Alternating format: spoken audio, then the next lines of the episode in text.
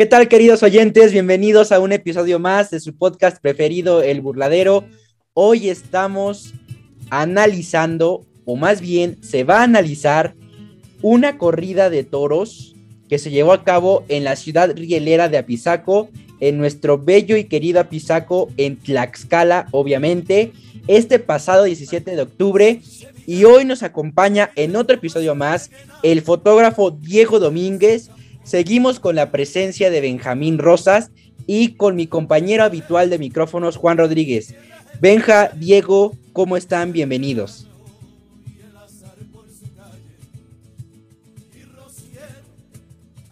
Eh, se supone que tenían que hablar, ¿eh? Estoy esperando a Benjamín, güey. Creo que se perdió. no, aquí estoy, aquí estoy. ¿Ya, ya hablo? Pendejo.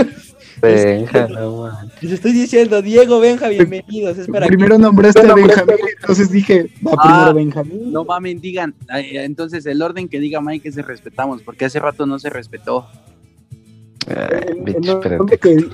Bueno, pero responde. Ajá, Como menciones, respondemos. Como menciones, respondemos. Ajá, para que ya esté en orden. se quedan callados como pendejos. Cámara, ahí voy. ¿Qué tal queridos oyentes? Bienvenidos a otro episodio más de su podcast preferido, El Burladero. Estoy muy contento de que nos acompañen en un análisis más de un festejo que involucró muchos matices, que está dando mucho de qué hablar en las calles de nuestra ciudad rilera de Apizaco, porque recordemos que este cartel se llevó a cabo el 17, el pasado 17 de octubre en Apizaco Tlaxcala, en la Plaza de Toros Monumental Rodolfo Rodríguez El Pana en punto de las 4 pm, donde partieron plaza Manuel Rocha El Rifao, Luis David Adame y Leo Baladés. Como sabemos, esta sensacional corrida de toros eh, sirvió para la reaparición de El Rifao. Eh, dicha eh, reaparición, motivo del cual tuvo que suspender eh, eh, el rifao parte de su temporada por una cornada, por un este, aparatoso eh, accidente, una voltereta que sufrió justamente en esta misma plaza. Y bueno, pues esta corrida también la aprovechó para su reaparición junto a estas dos grandes figuras del toreo. se lidiaron toros de Darío González. Como les digo, una corrida que tiene mucho de qué hablar y justamente por eso hoy vamos a comentar, a analizar a reseñar junto con ustedes todo lo que pasó y vamos a dar nuestro punto de vista. Y justamente hoy tenemos a un invitado especial. Nuevamente está aquí en los micrófonos de El Burladero el joven fotógrafo Diego Domínguez que estuvo presente esa tarde, estuvo en el callejón, otro punto de vista, otra perspectiva de, de la corrida y justamente por eso lo invitamos. Diego, ¿cómo estás? Hola, ¿qué tal? Buenos días, buenas tardes, buenas noches. Depende del horario en que nos estén escuchando. Muy bien, muchísimas gracias. Y yo les estaré dando mi punto de vista desde abajo, desde el callejón, cómo se vivió desde ahí.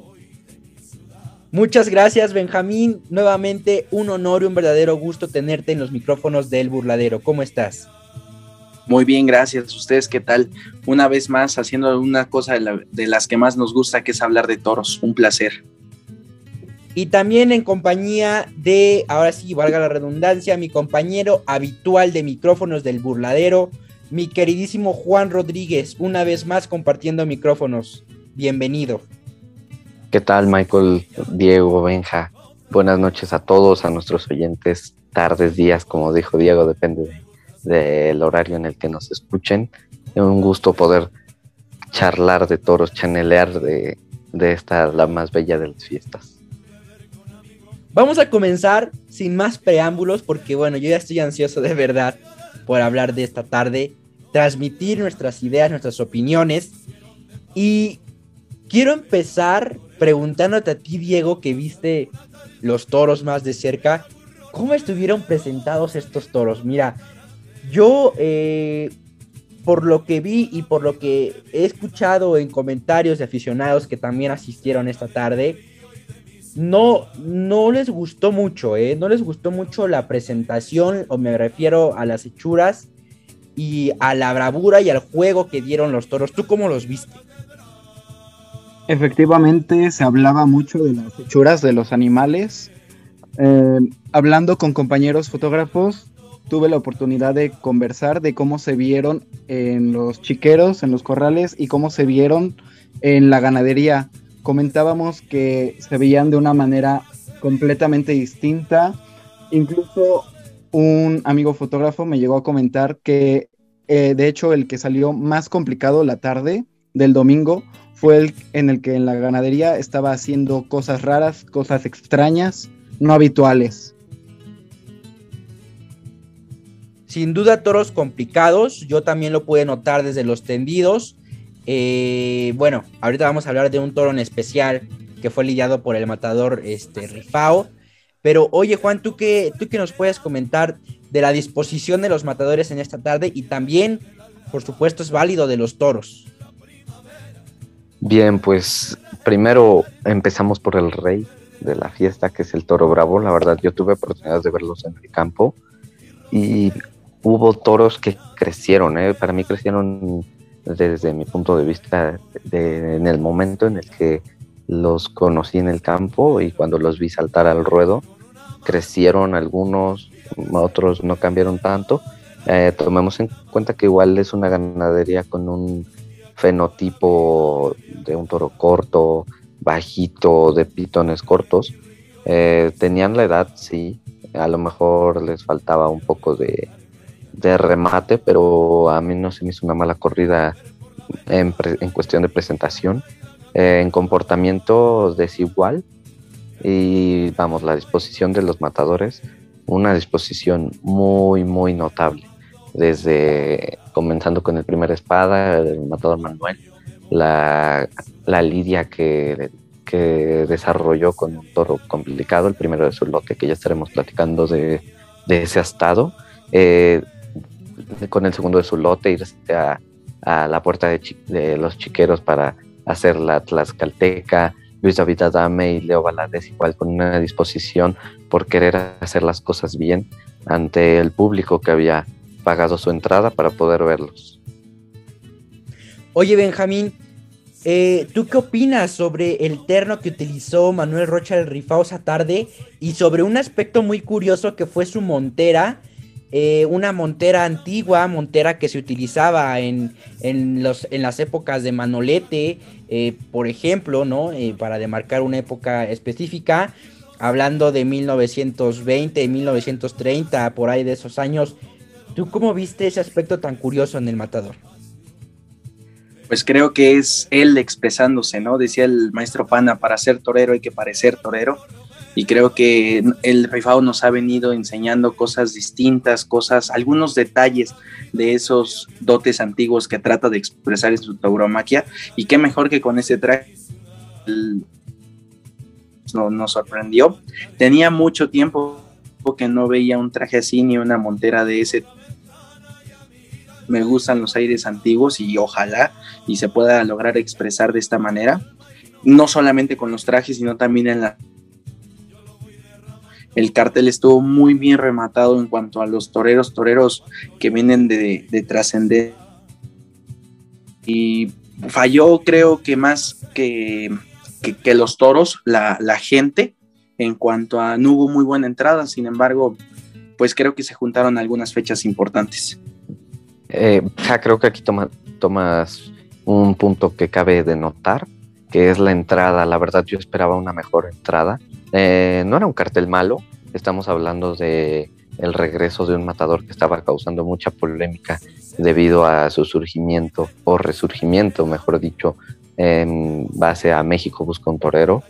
Eh, después viene este percance en la Monumental que lo deja parado un tiempo y vamos, era la expectación de ver qué iba a hacer después de, de lo sucedido. Se preparó bastante para este compromiso, tuvimos la oportunidad de acompañarlo y vimos el gran esfuerzo que estaba haciendo por, por un triunfo en esta tarde que se va con una oreja por cada uno de los, coletas del matador, los matadores hidrocálidos que están dando mucho de qué hablar. Leo Valadez, la revelación del momento en México.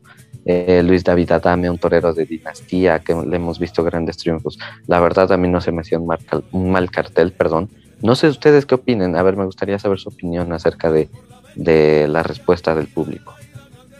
Considero que era un cartel atractivo, diferente, con un torero de la región, que se vio desde el inicio que traía apoyo, que traía su gente, que traía porra. Antes de hacer el paseillo, tomando en cuenta lo que dijo mi compañero Benjamín sobre la montera, él comentaba en el túnel que le gustaban los toreros antiguos y quería recordarlos y quería otra vez traer esas épocas a la actualidad por eso usaba ese traje y por eso la montera que se empezó a usar en el siglo XVIII, él nos lo comentaba antes de hacer el pasillo. Igual otra cosa que me percaté estando abajo es que la gente lo esperaba en, el túnel con confeti, con serpentinas, para darle la bienvenida como se merece a un matador después de, de una jornada tan grave y tan importante en su carrera y en su vida. Sin duda, eh, un aspecto muy curioso y muy importante y que se debe de tomar muy en cuenta para los aficionados que no tengan idea de cómo eran las, las, monteras. Eh, bueno, nada más voy a hablar de las monteras, ¿no? Porque también los ternos en la antigüedad eran muy diferentes a los de ahora, pero vamos a enfocarnos en la montera. Eh, lo único que cambia es que las monteras antiguas tenían los machos ligeramente elevados y que se ven, se hacen de notar como de otra en otra posición, ¿no? Es lo que cambia eh, eh, actualmente, o más bien podría ser un, aspecto, una característica que lo distingue, porque bueno, también obviamente en, cuestión de tamaños, de la profundidad, del ancho y eso, bueno, todas esas características también cambian, pero eso es lo que más eh, hace notar ese, ese cambio, esa diferencia, perdón. Ahora bien, un punto importante que rescataban eh, aquí es sobre la entrada, es que ¿Qué está pasando con la afición tlaxcalteca? Y no solo con Tlaxcala, sino hemos hecho análisis, bueno, venimos eh, terminando de grabar un análisis de, Texcoco. ¿Qué está pasando con la afición de México que no está asistiendo a los toros? Que ahora que la fiesta necesita apoyo de nosotros los aficionados, de los periodistas que asistan para difundir la fiesta, no están asistiendo a las plazas. Yo de verdad es que no entiendo eh, cómo es posible que durante eh, lo más fuerte, el pico de la pandemia, en redes sociales yo veía que los aficionados se quejaban, que por qué otros deportes ya estaban empezando a tener actividades eh, de manera física con, con público y los toros no. Y bueno, muchas publicaciones más que yo creo que todos ustedes también pudieron ver, pudieron notar durante la pandemia, durante este parón tan importante que tuvo la tauromaquia. Y ahora que ya están trayendo los toros, ¿por qué no asistimos? Es, es una pregunta completamente debatible, ¿no, Benjamín? Claro, creo que aquí no, no hemos encontrado una razón lógica. También hemos visto que cada fin de semana vemos tres, cuatro eventos taurinos y la afición se divide. Eso es otro punto que, que igual, al haber tanta inactividad, de un momento a otro llegaron muchos toros. Creo que el ayuntamiento, la empresa de espectáculos Taurino Rosa están haciendo bien las cosas. A mí el cartel me pareció muy bien rematado, un cartel fenomenal que desde hace algún tiempo no se veía en tierra rielera como es Apizaco. Y creo que no sé, no, no encuentro una razón o una explicación buena para justificar la no entrada o la falta de, afición. Sin duda un punto debatible que tenemos que tocar en otro episodio porque hay que profundizar eh, mucho más esto, pero vamos, vamos a enfocarnos ya en el, análisis, perdón, de los toros, de los matadores. Y me gustaría que Diego nos comentara sobre el primer toro, el primer matador. Cuéntanos la actuación, los matices que tuvo y las deficiencias inclusive.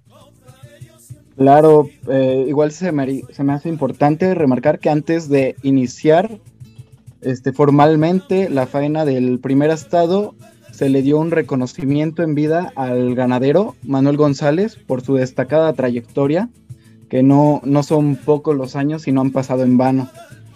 Ahora sí, eh, iniciamos con el primero de la tarde del matador Manuel Rocha El Rifao, en donde hubo división de opiniones del público. Hay personas que entienden, hay personas que tienen un pensamiento diferente, todo es válido, todo es correcto, por eso esto se le llama la fiesta brava.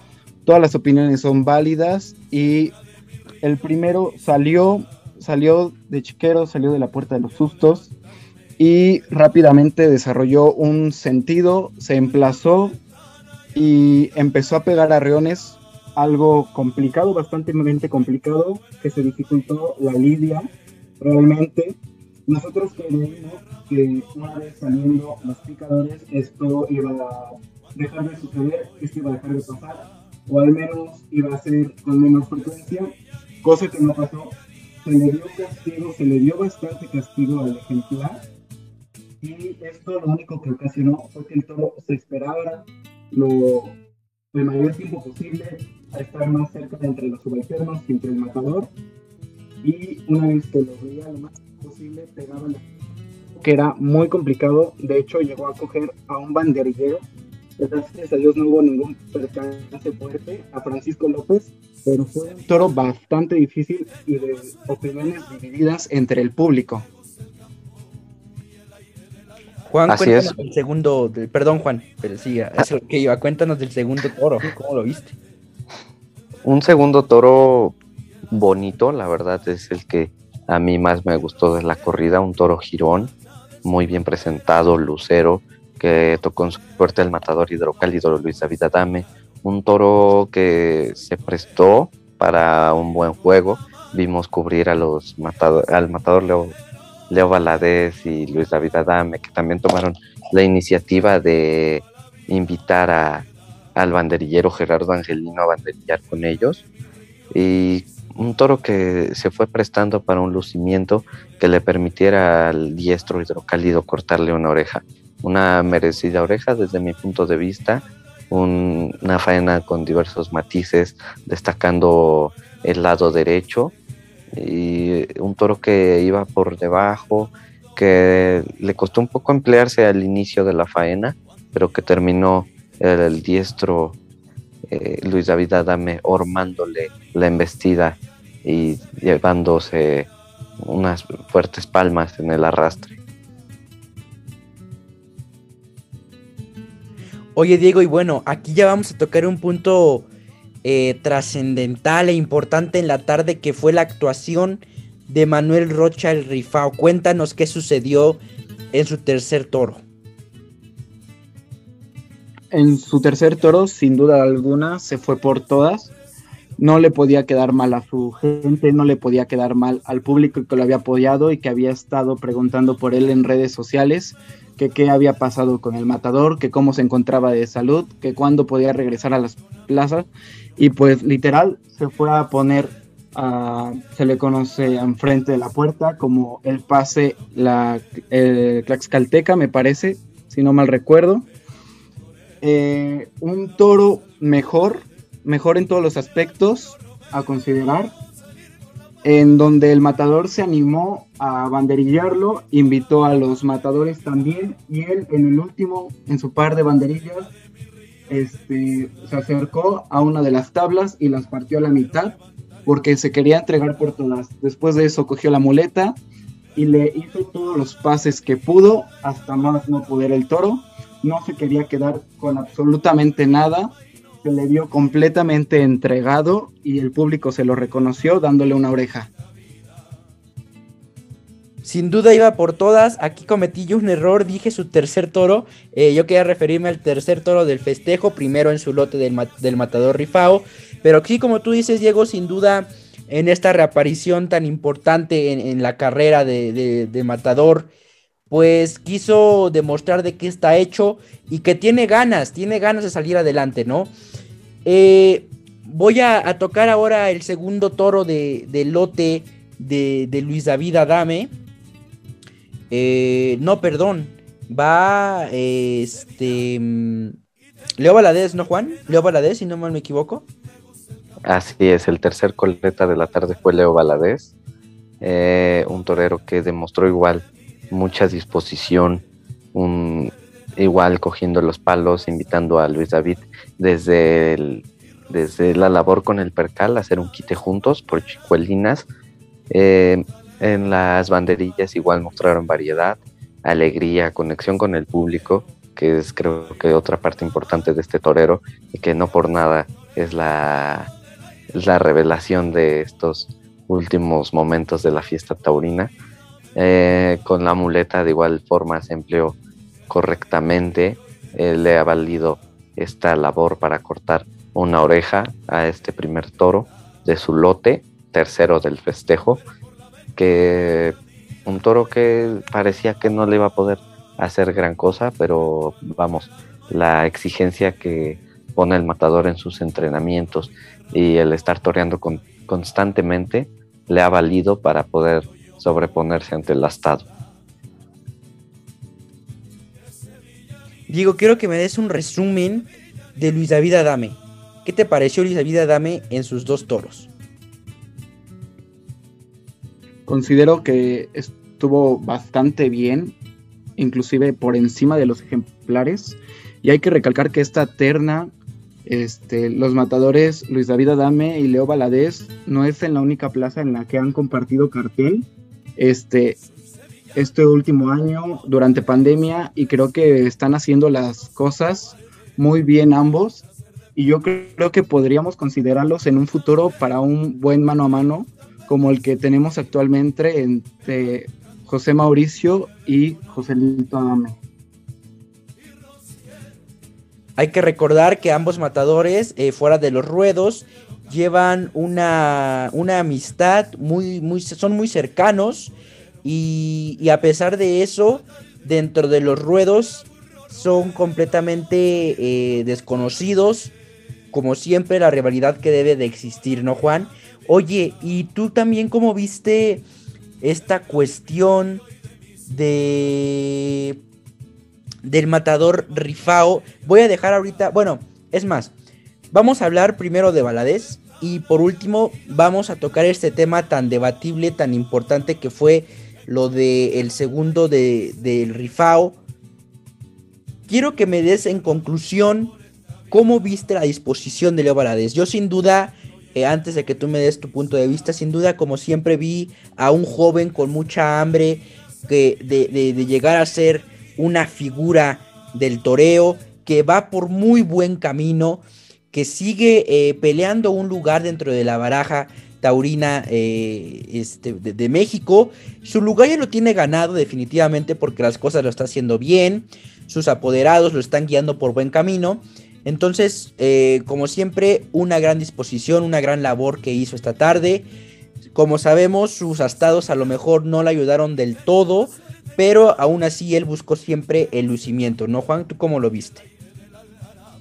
Bien, pues como lo mencionas, forma parte de la baraja taurina mexicana, un matador de toros que ha dado mucho de qué hablar, un matador de toros que conecta inmediatamente con el público, vamos, desde la labor con el percal, lo veíamos con su segundo plantarse en cuanto sale el astado a pegarle lances a pies juntos y desde ese momento poniendo la piel chinita a la afición asistente.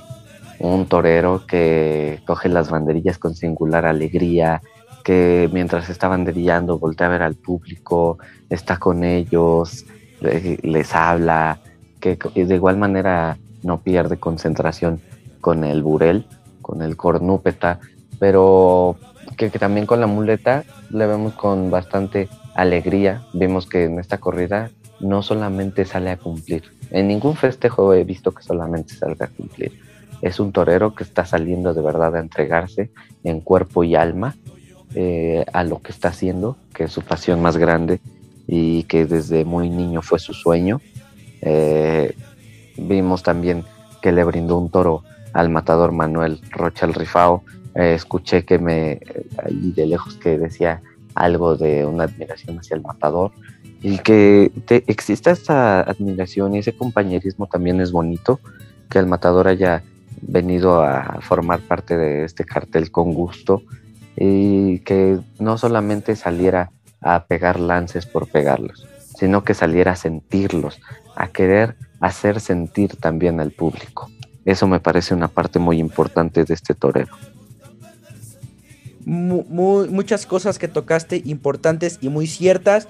Y ahora sí, vamos con algo importante y curioso que también ocurrió esta tarde, que fue la multa que se le puso al matador eh, Rifao por esa manera de matar a un estado sumamente peligroso y complicado, ¿cierto Benjamín?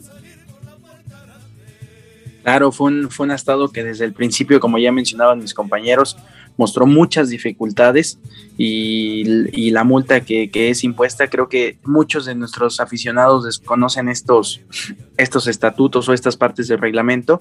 Creo que de la mano de nuestros compañeros vamos a irlas explicando.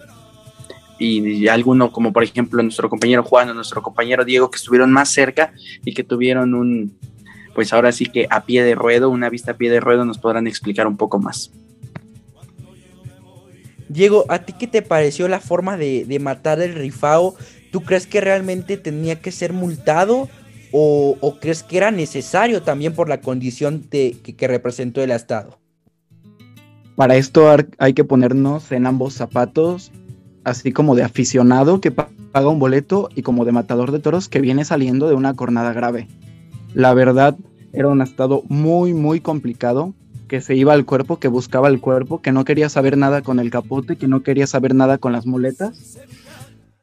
Hay que tomar en cuenta que el matador viene saliendo de una cornada, de un percance muy complicado. Entonces, desde el punto de vista del matador, lo que menos quieres es que saliendo de uno estés entrando a otra cornada, algún otro percance o a circunstancias mayores. Sin embargo, también hay que verlo desde el punto de vista de aficionado.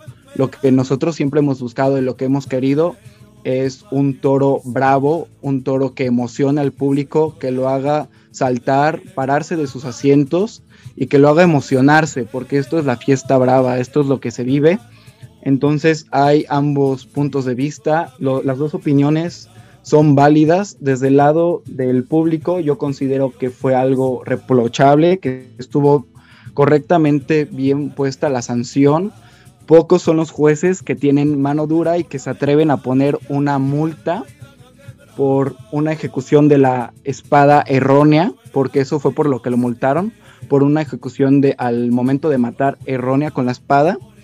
Y ojalá y que en otras plazas igual se ponga estas multas y se tenga mano dura y que se respeta la autoridad, porque si no esto sería un despapalle y todos los matadores harían lo que fuera. Entonces, si nos ponemos estrictos y nos ponemos al pie de la letra con lo que dicen los estatutos y el reglamento, fue correctamente bien sancionado. Sin embargo, también hay que verlo como subalterno o como el matador de toros, un toro bastante difícil que no se paraba, no se dejaba parar, en todo momento estaba caminando, estaba buscando dónde podía hacer daño, dónde podía dar el arreón, dónde podía arrancarse.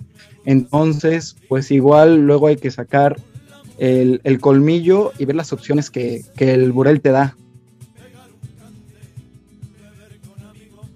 Oye Juan, ¿y tú cómo lo viste? Digo, es muy respetable todos estos puntos de vista porque muchos aficionados eh, lo vimos con diferente, eh, pues sí, con diferentes matices que también nos generó dentro de nosotros nuestras opiniones personales. Yo comparto mucho lo que dice Diego, pero yo quiero también conocer tu opinión, Juan. Bien, pues aquí con lo que menciona Diego yo difiero un poco porque este toro no era un toro que te hiciera pararte de tu asiento por la emoción, más bien te hacía apegarte más a él, eh, incluso ahí estarte comiendo las uñas por los nervios, que es parte también de esto, pero era un toro que no pasaba, que de verdad no pasaba, que sabía lo que dejaba detrás del, del, del capote o fuera la muleta un toro que aún ni siquiera se le echaban los vuelos para embarcarlo al lance y el toro ya estaba ya se estaba moviendo, adelantando hacia donde iba la salida del matador. Era un toro que es importante que los toros salgan y no paren para que no desarrollen sentido, para que se les pueda dar una mejor lidia. Y lo que hizo este toro fue salir y caminar, caminar, pero muy despacio, pararse en los medios del, ruedo. Se, fue un toro parón, mirón, que volteaba a ver al matador. la cuadrilla de plano ya no quería saber nada. Y es un recurso que tuvo que, sacar el matador Manuel Rocha al rifao porque era imposible pasar, era imposible pasar con el acero como debía de ser. Eh, son circunstancias que también debemos entender como aficionados, que no siempre, no siempre se puede hacer una, una labor, ¿cómo decirlo?, destacable, una labor cumbre. Es parte de la fiesta de los toros toda esta variedad y creo que este ha estado, eh, fue de mucho peligro, que parecía toreado. Eh, no sé, a lo mejor pudo darse el caso que de muy, muy becerro se le hayan dado algunos pases y se acordara, no, no sé, la verdad desconozco la razón de su comportamiento. Yo creo que aquí más que un análisis de, de todo el toro y demás, hay que ver el tema de la autoridad. Yo creo que es muy respetable si él notó algo, hacerle, hacerle la multa. Lo único que se le pide a todas las autoridades en las plazas es que sean congruentes. No recordemos que la ley es general, es imparcial y, y, que ahora sí, como dice un precepto del derecho, ¿no? Dura lex, sed lex, la ley es dura, pero es la ley. Está bien que se aplique, si así él, él, lo interpretó, está bien. Sin embargo, queremos que se les aplique a todos los toreros sin mirar nombres, sin mirar dinastías, sin mirar este, su dinero, sin mirar ningún otro aspecto. Más bien queremos que a todos se les aplique por igual. Creo que es un punto muy respetable el que comenta mi compañero Juan. Hay estados que son imposibles de lidiar y lo que queremos es disfrutar, no ver morir a un torero en el ruedo, ni, ni mucho menos. Entonces se les pide eso a las autoridades tener congruencia, así como se aplica porque hemos visto a banderilleros, a subalternos, además sacar este, espadas del toro en, en un borladero desde el callejón, y eso igual está en, en, el reglamento, vemos que algunos lo regalan, regalan novillos, regalan toros y no se dice nada. Entonces, si vamos a aplicar el reglamento al pie de la letra, pues que se aplique para todos y en todos los casos y en todas las situaciones, sin temor y sin miedo o con la mano dura, ¿no? De, de decir yo soy la autoridad y si pierdo mi trabajo, pues no hay ningún problema porque yo hice las cosas como son. Exactamente, y, qué, eh, qué, momento tan, tan inoportuno del matador Rifao, ¿no? En, en, el que se le impuso esta multa, porque como lo venimos diciendo desde el principio, pues fue su reaparición de, después de este percance tan, tan peligroso por el cual eh, pasó todo este tiempo de recuperación que fue muy complicado, en donde no tocó eh, muletas, no tocó a lo mejor capotes tanto como él hubiese querido. Qué, qué momento tan, tan inoportuno, pero bueno, eh, así es el reglamento, así se debe de seguir. Y esto genera debates, no discusiones, no problemas, más bien debates, intercambio de opiniones, como ya lo escuchamos con Diego, con Juan, en el que unos están de acuerdo que se aplique la ley, algunos otros no digo que estén en desacuerdo, pero que también están viendo más allá, están eh, traspasando esa barrera y están viendo la dificultad que tuvo el Estado. Yo voy a atreverme a emitir mi comentario, el cual es que hizo bien el juez en ejecutar eh, el reglamento como debe de ser, pero también yo creo que en estos casos debe de haber excepciones. Yo creo que el juez también debe de ser analítico. La ley es cuadrada, es estricta, pero también da recursos para su análisis. Eh, en, en, muchas ocasiones la ley es, es, análoga y justamente también para eso tiene a sus asesores.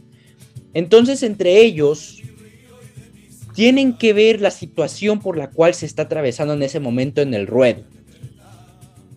No digo esto para que eh, todos los jueces eh, sean blanditos y digan, ay, no, sí, este matador es mi cuate y la verdad sí estaba muy complicado este toro, entonces no le aplico la ley. No, no, no. Sino que vean también, se sensibilicen eh, con, con, con, con la situación que está ocurriendo con el toro y que a lo mejor no, eh, no les digan mátalo como quieras porque está complicado. No. Pero sí que inclusive pueden dar prórrogas en el tiempo, como sabemos la lidia de muerte a partir de, del cambio de tercios de 10 minutos, pueden dar una prórroga de un minuto y medio, ¿no? Si ven que no se puede matar correctamente, obviamente, todo dentro del reglamento, ¿no? Pero sí que utilicen más esa analogía. Yo lo veo de esta manera, aplicándole a la situación que ocurrió este pasado 17 de octubre con el Rifao. Siento que sí hizo bien eh, el juez. ¿Por qué?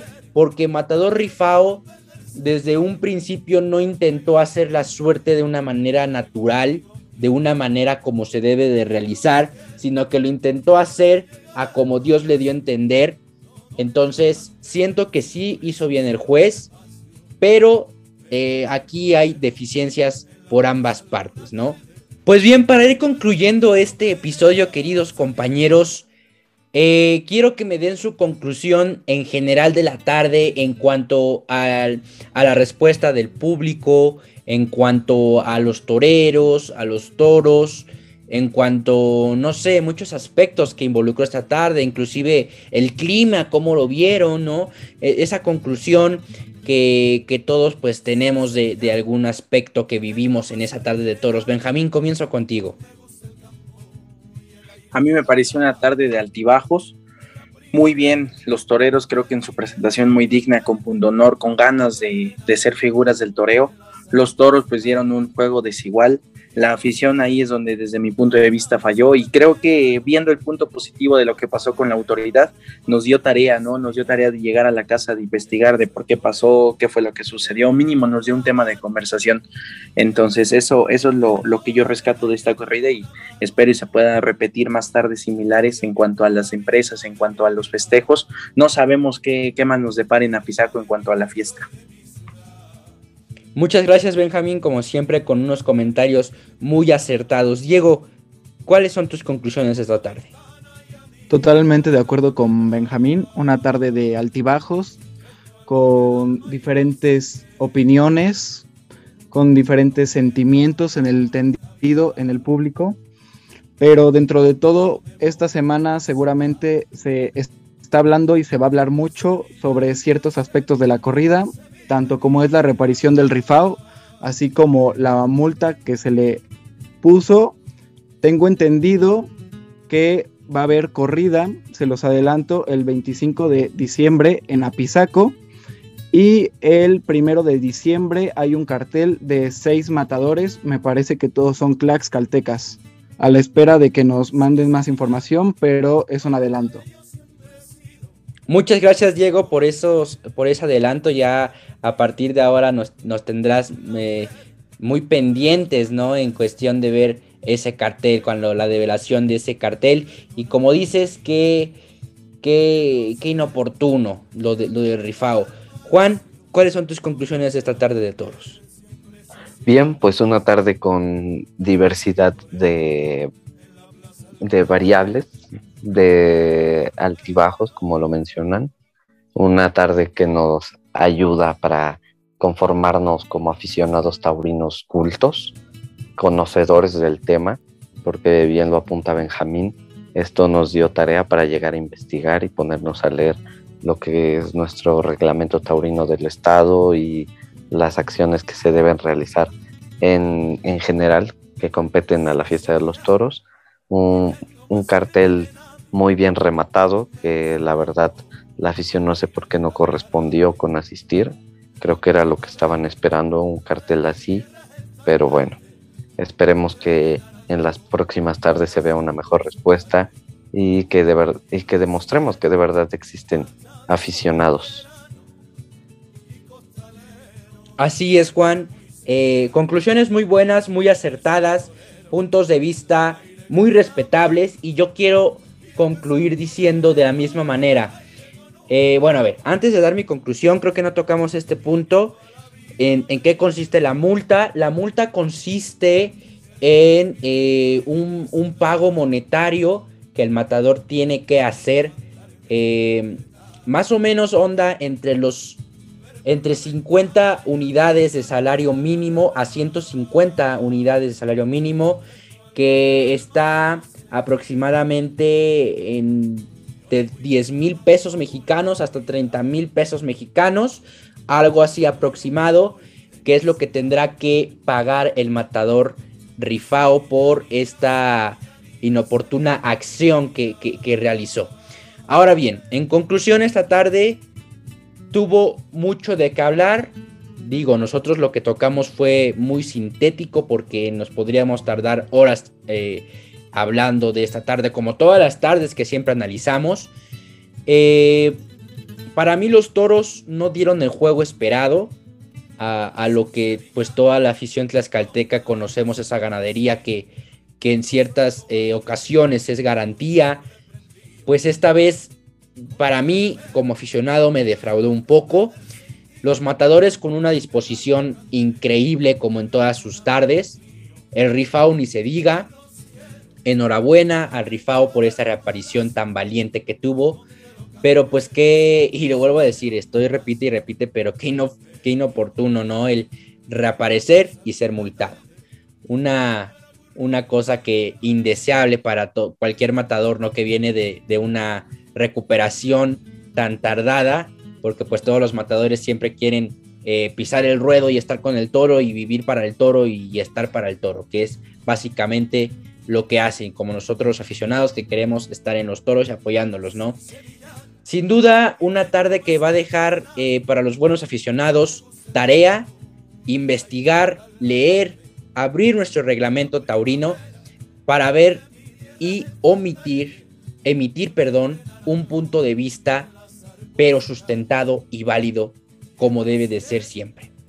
Queridos oyentes, querido auditorio, muchas gracias por escucharnos, por llegar hasta este punto del análisis. Como siempre, Juan Rodríguez, un gusto compartir micrófonos contigo. Benjamín Rosas, Diego Domínguez, de verdad también les agradezco su presencia, sus comentarios tan atinados y espero poder compartir, seguir compartiendo micrófonos en más ocasiones para hablar de lo que nos gusta, que es de toros. Benjamín, muchas gracias. Muchas gracias a todos ustedes por permitirnos llegar hasta, hasta sus oídos y sobre todo no nos cansaremos de decir vayan a los toros, asistan, que es la mejor manera de, de ayudar y de aprender. Diego Domínguez, de igual manera, un abrazo hasta donde te encuentres y muchas gracias por acompañarnos. Muchas gracias a ustedes por permitirme estar acá acompañándolos y hablar desde mi punto de vista con ustedes y con su con las personas que nos escuchan. Juan, mi compañero habitual de micrófonos, un gustazo como siempre. Igualmente, Michael, un fuerte abrazo, querida audiencia, igual un fuerte abrazo a todos ustedes por favor asistan a la plaza, que la fiesta brava los necesita. Asistamos todos a la plaza con responsabilidad. Hasta la próxima.